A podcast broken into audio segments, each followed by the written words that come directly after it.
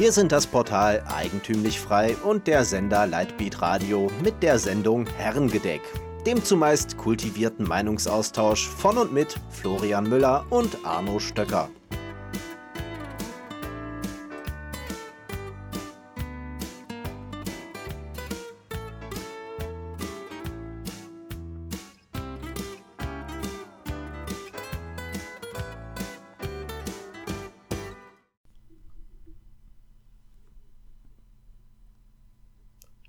Hallo und herzlich willkommen hier am Tresen beim Herrengedeck, dem Unterhaltungs- und Gesprächsformat von Eigentümlich Frei.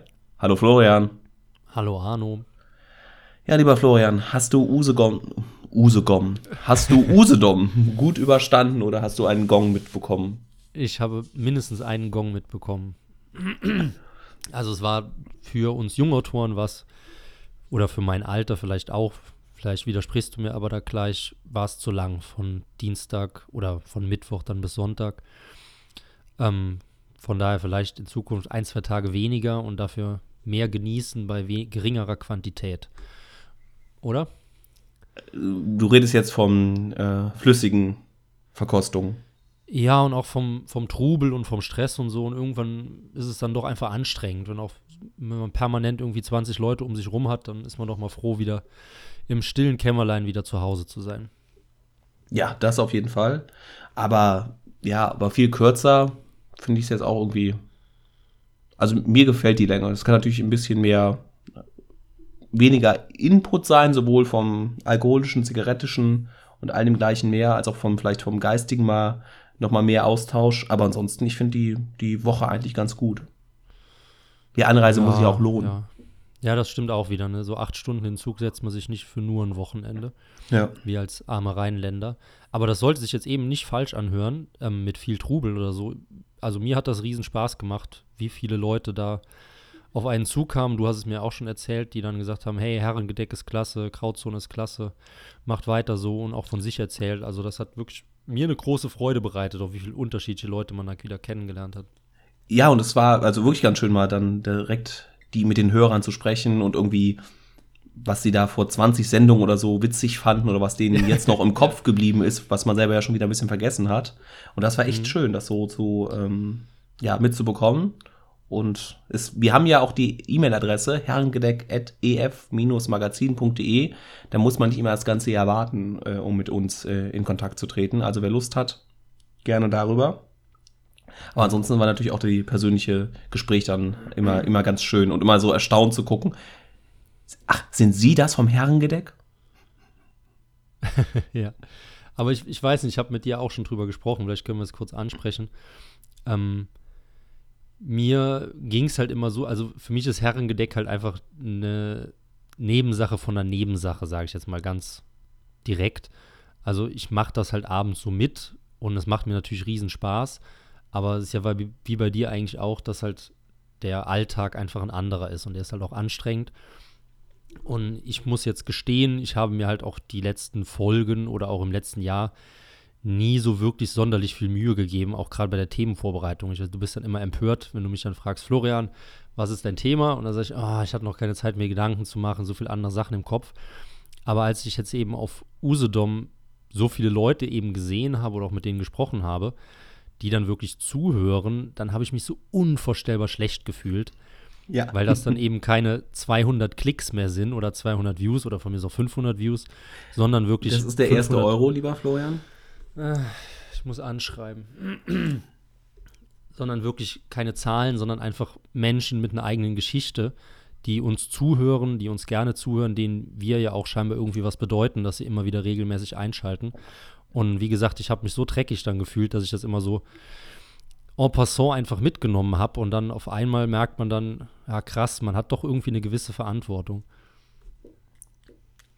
Ja, genau. Also, und es gibt auch so ein bisschen den Motivationsschub, weil wenn wir jetzt die ganze Zeit nur vom Rechner sitzen und da ähm, auf den Bildschirm starren, man kriegt ja gar nicht so mit, was das da bei den Menschen da draußen in dem Land, in dem wir gut und gerne leben, ja, äh, für einen ja, Eindruck, ist vielleicht falsch ausgenannt, aber was das einfach ein Teil davon ist.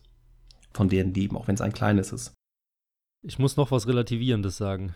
ganz kurz. Und zwar habe ich das, habe ich wieder jemandem mein Herz ausgeweint, dass ich mich schlecht fühle. Also jetzt über das Thema, was ich gerade angesprochen habe. Und dann meinte er aber, ja, das ist aber klasse, weil Arno ist immer der Aufgeweckte und du bist sowieso die Schlaftablette und deswegen passt das gut, weil ihr gegensätzlich seid. Also bereite dich besser nicht weiter drauf vor. ja, doch ein bisschen mehr Vorbereitung, Florian. Ja, okay. ähm, ich wollte jetzt gerade wieder in den Pöbelmodus zurückgehen und zwar diesmal tatsächlich auch ein bisschen über die Konferenz. Und zwar eine Sache, die mir irgendwie aufgefallen ist und zunehmend negativ aufgefallen ist oder ja, Fragen dann aufgefallen ist unglaublich viele Leute sind da hingekommen und haben ja die Broder, Hoppe, Krall Leute nach Buchsignierungen gefragt oder Fotos mit denen gemacht. Neudeutsch Selfies. Ja. Und ich habe dann auch der, in, am Abend da mit Martin mal drüber gesprochen, warum macht man sowas? Also wo, was ist die Motivation dahinter, sich mit berühmten Leuten ja da ablichten zu lassen? Kann ich dir nicht sagen. Keine Ma Ahnung. Aber Martin hat unumwunden zugegeben, es geht um dicke Eier haben und zeigen, dass man berühmte Leute kennt. Das finde ich bestechend ehrlich, wie Martin nun mal so ist. Meinst du? Ja. Also es gibt ja so zwei, zwei Möglichkeiten. Entweder man macht das zur Erinnerung, ja. um das zu haben, wenn irgendwann die Demenz einsetzt, da weiß man noch, ach, guck mal, ähm, da war ich noch da, jung und frisch und habe noch den und den getroffen. Oder man macht mhm. das wirklich zum Angeben und nachher zu sagen, guck mal, ich habe mit dem schon mal einen Abend verbracht. Und dann ist die nächste also, interessante Frage, ja? Meinst du, die zeigen das dann rum, die Leute? Also ich glaube aktiv. schon. Okay. Ich glaube schon. Das ist so ein bisschen wie Urlaubsfotos. Ich meine, das ist ja auch irgendwie verrückt, da mit ähm, einem Bruder oder mit einem Hoppe da zusammenzusitzen. Hm. Ja, Leute, die, die ja wirklich was bewegt haben oder geniale Gedanken gehabt haben. Und ich weiß nicht, ob man dann also woher kommt die Sache, dass man dafür Anerkennung bekommt? Wenn man das rumzeigt, oh ja, guck mal, ich habe hier ein Foto mit dem und dem. Oder ein Foto mit dem Präsidenten machen, das ist ja das andere. Es gibt in den mhm. USA so unzählige ja, Möglichkeiten, Fotos mit dem Präsidenten zu machen und dann ist es immer noch ja irgendwie ein schönes Mitbringsel. Aber warum kommt es, dass man ja sozialen Status gewinnt, wenn man auf Fotos mit berühmten Persönlichkeiten ist? Ähm, ich könnte mir schon direkt erklären, dass das im gewissen Sinne was Archaisches ist, also ganz zurück in unsere Zeit, dass wenn man ein guter Freund des Rudelführers ist, einfach in der Anerkennung der Gruppe aufsteigt und dass sich dieses Denken auch jetzt über die Jahrtausende weiter erhalten hat. Keine Ahnung. Vielleicht aber auch einfach nur Geltungsdrang oder vielleicht auch einfach nur, wenn man wirklich eine nette Erinnerung haben will und das toll findet, so Leute mal zu treffen. Schwer zu sagen. Aber die Signaturen, die kann ich dir vielleicht ein bisschen erklären weil ja. ich ja auch antiquarisch Bücher sammle und der Wert eines Buches explodiert mit der Signatur des Autors. Also doch ökonomische Gründe. Ja, in diesem Fall auf jeden Fall. Und ich kenne auch einen guten Freund von mir, der reist immer mit seinen Büchern in der Gegend rum und klappert dann alle Autoren ab und sagt, ah, bevor die sterben, brauche ich noch die Unterschrift. Dann wird das irgendwann mal richtig viel wert sein. ich glaube, du weißt, wen ich meine, aber ja. diesen Namen sagen wir jetzt mal nicht. Hüllen wir uns in Schweigen. Ähm, ja. ja, und es ist natürlich auch so ein bisschen, ja, eine Art von, von ja, Heldenverehrung ist vielleicht zu viel gesagt. Ja. Aber, und man hat damit einen Grund, auch mit den Leuten mal ins Gespräch zu kommen. Das kann ich mir, das stimmt. Das ist auch ja, so ein guter so Gesprächsöffner. Ja, ja, genau, ja. Absolut, ein Türöffner. Ja. Und dann, die meisten Leute, glaube ich, machen auch nicht einfach nur ein Bild, sondern sagen dann irgendwie zwei Sätze, ich habe ihr Buch gelesen oder wie interessant, dass sie das und das gesagt haben. Ja, das ist vielleicht noch die, ähm, die andere Sache. Ja. ja. Vielleicht war ich einfach noch sauer, dass keiner ein Selfie mit uns wollte.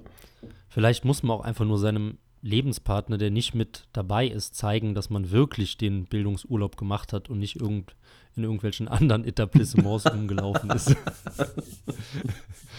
Sprichst du jetzt von Schatz, dir oder äh, von anderen? Nee, aber soll es ja geben, sowas. Ja. Ja, auf jeden Fall, das ist mir aufgefallen, dass das so ein bisschen, dass es die letzten Jahre nicht so war und dieses Jahr mhm. wirklich ex extrem war, dass man da, ähm, dass da die Leute ja fast schon belagert wurden.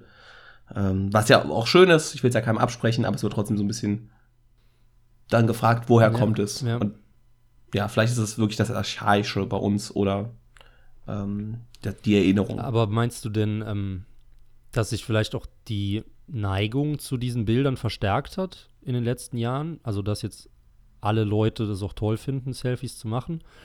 Oder waren jetzt auch einfach nur die passenden Persönlichkeiten da, weil zum Beispiel Krall, Proder, Hoppe jetzt eher nicht so, oder das weiß ich gar nicht, aber Krall und Proder sind ja sehr freundliche, kollegiale Menschen, die dann da halt auch sitzen und mit Geduld warten auf die Leute und halt schon auch in gewissem Sinne echte Stars. Ich meine, letztes Jahr war ja zum Beispiel Kronowski, wenn man den als, auch als echten Star Wieder bezeichnen Euro. könnte. Oh mein Gott, ja. Ähm, Klonowski als echten, echte Ikone. Ähm, aber der guckt ja immer so böse und ich glaube, da traut sich dann keiner ihn zu fragen, ob man mit dem ein Bild machen kann. Beim eher als alter Kulturpessimist.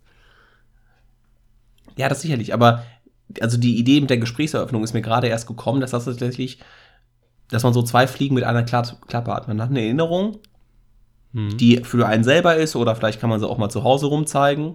Und man hat dann auch ein, ja, ein, eine Möglichkeit, mit dem einmal ins Gespräch zu kommen und einmal, ja, vielleicht auch einfach seine Dankbarkeit auszusprechen oder seine Bewunderung, was, was derjenige bisher äh, oder was derjenige leistet. Weil das sind ja wirklich, wenn man sich überlegt, was so ein Krall versucht, was ein Broder da macht mit seiner Achse des Guten, der es da schafft, äh, mit ja, dem ganzen, der ganzen Hauptstrompresse tierisch ans Bein zu pinkeln. Ja. Und mit seiner Art, das ist ja schon beeindruckend, was ein Hoppe da, der die, ja. der die österreichische Schule ja durchaus, ja, durchaus sehr, sehr stark popula- popularisiert hat und Mhm. weitergetragen hat, sodass sie jetzt auf dem Standpunkt ist, wie sie jetzt ist, dass es jetzt ein, eine Konferenz mit 200 Leuten geben kann, die eigentlich alles ähm, Libertäre sind. Und das heißt ja, dass da noch draußen noch viel, viel mehr sind. Denke ich auch, ja. Aber haben wir auch im letzten Podcast schon angesprochen, dass der Grundstein ist jetzt gelegt und jetzt muss man eben nur an der Strategie ein bisschen feilen, dass das eben auch nicht mehrheitswirksam, aber zumindest eine solide Basis erschaffen von Leuten, die einfach freiheitlich denken. Ja. Das andere, was ja, da hine- hineindeute, was mir noch aufgefallen ist, an diesem, ja, in diesen Tagen spricht man ja ganz viel über Gott und die Welt und auch über die Zukunft und was aus diesem Land hoffentlich mal äh, werden wird. Ja. Und ich fand super spannend, dass ich von kaum jemanden eine gleiche Antwort bekommen habe auf diese Frage. Aha. Sondern dass da war, ähm, ja, die Rettung liegt im Parteiensystem. Wenn wir die AfD äh, libertär machen, dann wird das gut. Wenn wir die, wie heißt denn hier, die konservative äh, Bewegung da bei der Jungen Union, bei der Union, wie heißt die? Werteunion, ja. Die Werteunion, ja, wenn die das macht, die FDP, die ist auch noch zu retten. Also da so, Ja gut, das, das war jetzt ein Witz, der letzte, oder? Ja, gut. Christian Lindner hat auch mal eigentümlich frei gelesen. Bis hin zu ähm, Auswanderungsplänen. Also es waren auch ein paar Leute, die Ja.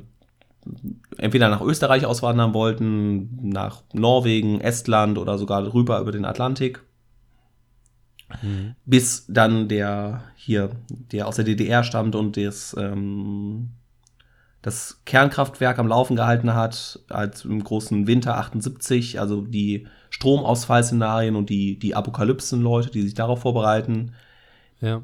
bis zu dem, ich glaube, das ist, hat Pollard nochmal irgendwann gesagt, dass es einfach japanische Verhältnisse geben wird, dass es jetzt 20 Jahre lang leicht bergab geht, aber dass sich die Leute daran gewöhnen, gewöhnen werden. Und das finde ich halt super spannend, dass es da so viele verschiedene ja, Perspektiven auf die äh, Zukunft dieses Landes hinausgeht. Ja, sehe ich auch so. Aber ähm, ja gut, es ist ja, also ich glaube, die, die Rechten und Konservativen und die Liberalen auch im gewissen Sinne, die wundern sich immer so darüber, dass es unterschiedliche Strategien und Perspektiven gibt, weil wir gehen ja davon aus, dass es so die eine Wahrheit gibt in gewissem Sinne. Wir haben ja auch die Löffel, die Wahl mit Löffeln gefressen. Genau, und wir fassen uns dann immer damit und dann jahrelange Forschung und intensive, Befass intensive Debatte mit diesen Themen und am Ende kommen halt 20 Antworten bei 20 Leuten bei raus und das ist schon ein bisschen merkwürdig. Ähm, ich glaube, bei den Linken ist es nicht so tragisch, weil die, ich glaube, die Linken leben damit, dass es so viele fragmentarische Strömungen gibt, die anders vorgehen und die, die andere Ziele auch erreichen wollen, also demokratischem Weg, auf terroristischem Weg, auf intellektuellem Weg, was auch immer. Und die haben dann eine viel größere Bandbreite, aber trotzdem kooperieren die halt miteinander und halten im gewissen Sinne zusammen. Und ich glaube, da kann man viel von lernen, von den Linken. Ähm, hier bei uns war es jetzt ja auch wieder der Fall. Ich weiß nicht, vielleicht hast du es besser mitgekriegt. Ich habe leider den Anfang von Hoppes Rede verpasst. Ähm, er hat sich ja ein bisschen negativ über die Ostelbia geäußert. Mhm. Und das ist ja dann auch vielen Leuten übel aufgestoßen, meiner Meinung nach absolut, absolut verständlich auch. Und eine Frau ist dann auch ähm, rausgegangen, habe kurz mit ihr gesprochen. Die hat sich ja noch tierisch drüber aufgeregt. Der eine Mann hat sich auch zu Wort gemeldet dann später und eben gesagt, dass die Sachsen auch ein freiheitsliebendes Völkchen sind. Und das ist halt auch wieder so bezeichnend dafür, dass, also warum können wir da nicht aus strategischen Punkten einfach mal gemeinsam agieren? Also Hoppe hat natürlich jetzt niemals absichtlich irgendwas Abfälliges oder Negatives gesagt, aber er hat sich einfach unglücklich ausgedrückt. Ähm, aber schon ist halt dieses fragile Gebäude schon ein bisschen weiter gesplittert wieder, weißt du? Ja, aber ich glaube, diese, diese Zersplitterungstendenzen, die sind doch auch vermeintlich in der, ja, in der linken Szene zu sehen. Es gibt diesen hier Film Monty Python, Leben, das Leben des Brian, wo es mhm. dann auch diesen, wir sind die Volksfront von Judäa und die judäische Volksfront, die sich ja auch genau darüber lustig macht, dass es da diese Zersplitterung gibt. Ja, aber die halten halt trotzdem zusammen, zumindest meiner Einschätzung nach. Und aber vielleicht heute, wirkt es auch immer nur von außen so. Also vielleicht wirken sein, wir ja. von außen, wir. Ähm, vielleicht wirkt der liberale Block von außen auch wie ein Block oder der libertäre Block oder der ähm, rechtskonservative, rechtsnationale, rechtsliberale Block mhm.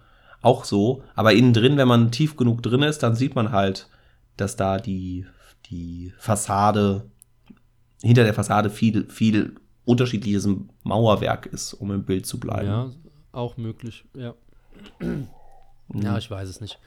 Ja, aber, aber, es ist tatsächlich so, dass man, glaube ich, sich selber von der Idee lösen muss, dass das, was man im Kopf hat, dass das das einzig Richtige ist und dann das andere abwertet. Wenn jetzt jemand sagt, ich möchte, ähm, ich möchte jetzt doch in die, in die AfD gehen und da libertäre Ideen verbreiten.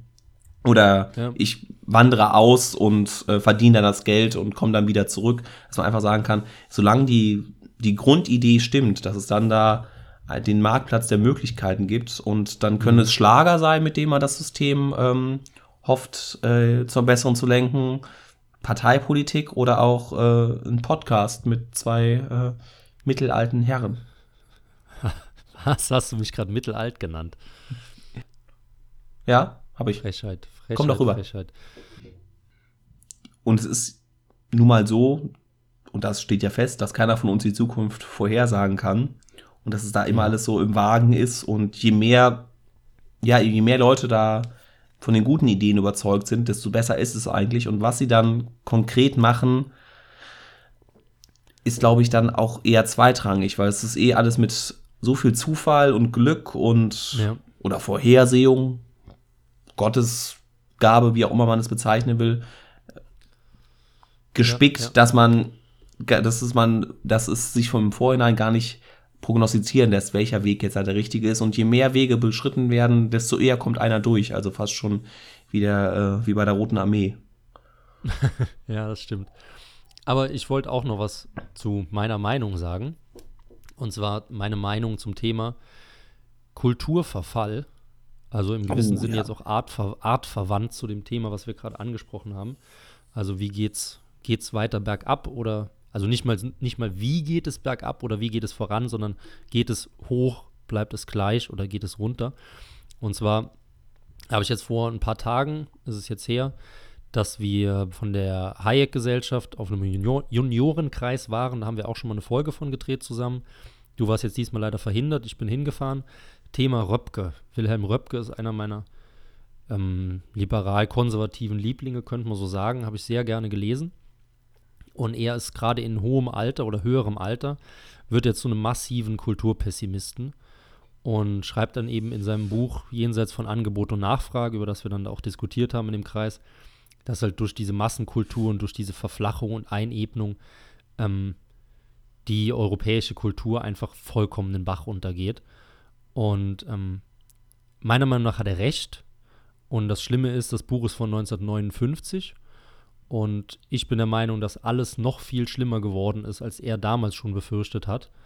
Also, dass es wirklich in rapidem freien Fall den Bach runtergeht. Und er hat damals die Anfänge prognostiziert, weil Röpke eben selber noch so die Ausläufer des Kaiserreichs auch in, in ländlichen Gebieten miterlebt hat. Also ein traditionelles Leben geführt hat als Kind und dann halt eben durch den Ersten Weltkrieg, durch die Katastrophen in Weimar, durch den Zweiten Weltkrieg und eben auch im gewissen Sinne durch die Moderne dann nach 1945 einfach vollkommen schockiert ist, wie dieses Niveau abgefallen ist. Und ich würde das im gewissen Sinne unterschreiben. Es gab aber auch viel Kritik im Seminar. Mhm. Ähm, von daher, wie siehst du das? Bist du da auch so pessimistisch wie ich oder übertreiben die Konservativen wieder? Ich würde mich, glaube ich, eher zur Kritikerseite von Röpke zählen und da sagen, dass es auf der einen Seite ja, gibt es einen Kulturverfall, aber dass der, es ist ein Kulturverfall oder es ist eine Kulturanpassung. Und okay. dann ist wieder die Frage, was ist wieder objektiv da richtig und falsch? Wir schimpfen gerne über das Duzen und Siezen. Ist das mhm. tatsächlich ein Kulturverfall? Oder Schuhe ausziehen beim letzten Mal? Oder ist es ja. einfach nicht eine kulturelle Anpassung, wo man sich, ja, wo es auch so ein bisschen im Menschen drin steckt, dass Glück eine gute Gesundheit und ein schlechtes Gedächtnis ist. Also, dass man sich dann immer nur an das, an das wenige Gute erinnert und damit, mhm. damit konfrontiert ist, was jetzt alles schlecht ist. Aber dann retrospektiv, weil dann schon wieder nach ein paar Wochen ja schon wieder feststellt, so schlimm war es jetzt auch nicht.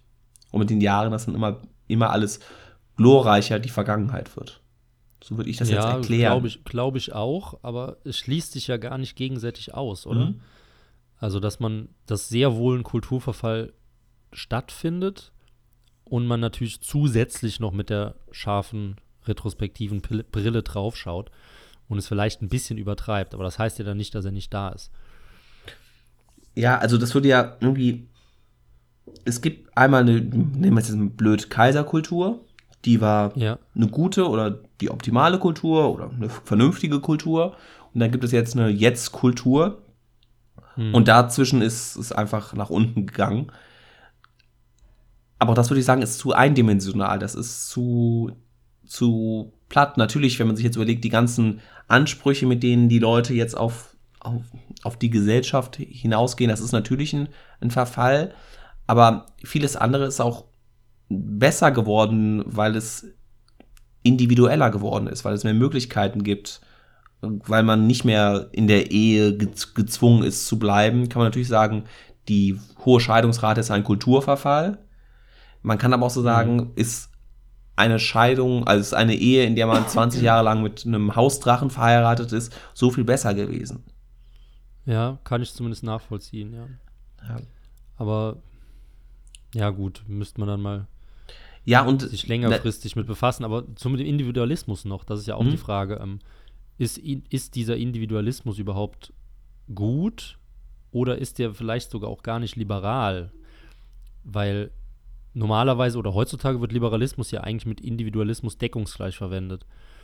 Ähm, aber du willst es jetzt gerade so ein bisschen mit Egoismus gleichsetzen, oder? Ja, nicht mit, nicht mit Egoismus, aber eher mit diesem Hyperindividualismus, dass du halt, also dass die Bandbreite an Möglichkeiten so groß geworden ist, dass die Leute heutzutage einfach verloren sind. Oder dass die einfach objektiv auch schlechte Sachen machen, weil sie denken, hey, ich kann machen, was ich will das ist ein bisschen die, ähm, die Erklärung, die Hayek da hatte mit der, mit der kleinen, unser Gehirn ist auf eine Stammesgesellschaft ausgerichtet, also mit 100, ja. 120 Leuten. Und die Herausforderung der großen Gesellschaft mit 8 Milliarden, damit sind wir überfordert mit dem, mit dem Markt und mit, dem, mit den ganzen Möglichkeiten. Hm. Und ja, da sind Anpassungsprozesse, sowas in der Richtung. Ja, ja, sicherlich wird das, aber wie willst du das objektiv jetzt das eine oder das andere besser machen? Würde das dann irgendwie einen Zwang recht, rechtfertigen, das eine, die eine, die Kaiserkultur wieder einzuführen? Ja, klar, nee, das, das hat Röpke auch nicht gesagt, das würde ich auch nicht sagen. Also Zwang ist ja sowieso, also abgesehen vom moralisch Fragwürdigen, ist es ja eigentlich seltenst ein probates Mittel, um ein gesellschaftliches Problem zu lösen, sei es jetzt Drogenlegalisierung oder was auch immer. Ja. Ähm, Also ich würde eher vielleicht eher sagen, dass die Kultur so wandert und jetzt andere Schwerpunkte hat. Und ähm, Aber ja, das auf jeden Fall. Aber würdest du nicht trotzdem sagen, dass es, dass es einfach niedriger ist? Also auch mit anderen Schwerpunkten? ja, im ersten Moment natürlich. Im ersten Moment ja und auch ähm, reflexhaft ja. Aber vielleicht bin ich dazu. Ähm, ich müsste Studien dazu haben. Vielleicht bin ich dazu zu wissenschaftlich zu, zu vergrämt zu. Ja. Um da jetzt wirklich zu sagen, natürlich würde ich sagen, irgendwie, früher war die Höflichkeit besser, früher war der Respekt voreinander besser. Aber ist das wirklich, aber ist das nur Hörensagen? Weil ich habe einen Also bei, bei Röpke Erfahrungsschatz. ja. Röpke hat überhaupt keine Zahlen geliefert, sondern einfach nur drauf losgemetert, aber Ja. plausibel losgemetert. Ja, aber ich habe einen Erfahrungsschatz von objektiv 15 Jahren, mit denen ich sagen Ja. kann, was da jetzt besser und schlechter geworden ist. Und auch da sind so viele Veränderungen in meinem Leben haben stattgefunden, dass ich vielleicht das als 70-Jähriger eher beantworten kann und jetzt dann viel auf Hörensagen angewiesen bin. Und Ja. da halt einfach merke, na, so sicher bin ich mir noch nicht. Ähm, ich habe auch ein schönes Beispiel, wie es bei mir, bei meinen 13 Jahren objektiven Erinnerungen, ähm, dass es in die Richtung geht, dass einfach ein Kulturverfall da ist. Allerdings habe hab ich jetzt gerade einen schönen Gedanken gehabt, der, mir selbst, der mich selbst widerlegt, ähm, und zwar am Fernsehprogramm oder am Radioprogramm.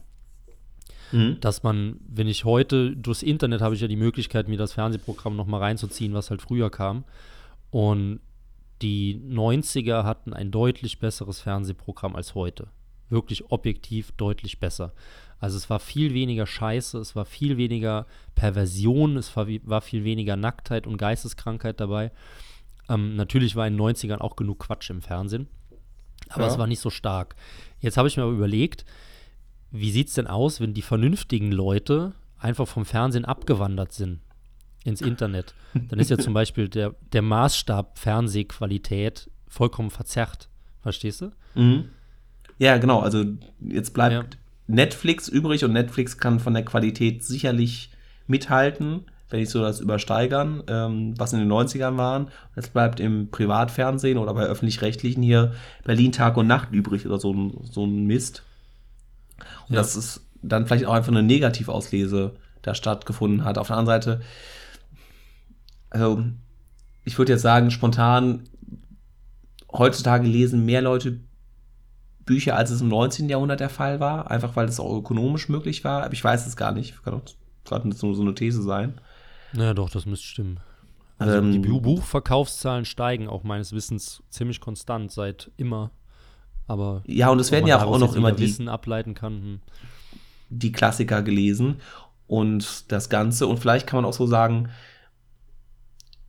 dadurch, dass vielleicht jetzt auch ein, ein ja, doch ein größerer Moloch da ist, ein größerer Bodensatz, äh, kulturell gesehen, sind die Leute, die sich da rausgearbeitet haben und dann irgendwie ähm, zu einer zu gewissen Umgangsformen gekommen sind oder kulturellen Leistungen, ist es natürlich umso eine größere Leistung von diesen Leuten, das, das, das erreicht zu haben, als wenn es ihnen vom Lehrer schon äh, mit sechs Jahren eingeprügelt Ja, wurde. ja, Und sie einfach nur das stimmt, ja. fol- gefolgsame Leute sind. Keine Ahnung. Ja, das stimmt, stimmt mich auch etwas, tröst, etwas tröstlich jetzt. Ähm, Ja. Aber bevor wir uns zum Ausmoderieren begeben, da würde mich jetzt wirklich die Meinung der Leute, der Zuhörer interessieren, weil die sind ja wahrscheinlich meistens älter als wir und haben dann einen größeren Blick auf die letzten 20, 30, vielleicht 40 Jahre. Ob das denn alles so dramatisch ist oder sind alles die Kulturkonservativen, die, sich, die nur rumheulen, weil es nicht ihrer Pfeife nachgeht? Oder ist sowieso alles ganz anders, als wir denken? in die Kommentare oder an herrengedeck.ef-magazin.de. Und für alle Kulturbanausen und Kulturmenschen bleibt eigentümlich frei zu lesen.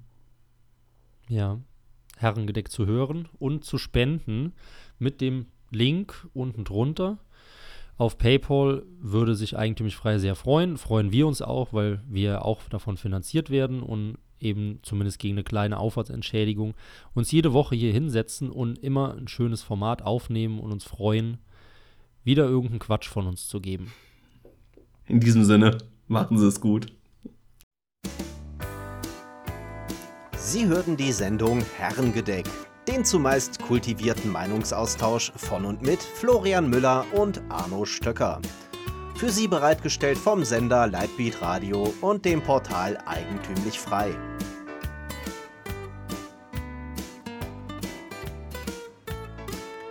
Bitte unterstützen Sie unsere alternative Medienarbeit durch eine Spende auf lightbeatradio.de oder durch ein Abonnement von Eigentümlich Frei über efmagazin.de. Helfen Sie uns, die frohe Botschaft auf vielen weiteren Podcasts zu verbreiten. Das einzig wahre Menschenrecht ist das Recht, in Ruhe gelassen zu werden.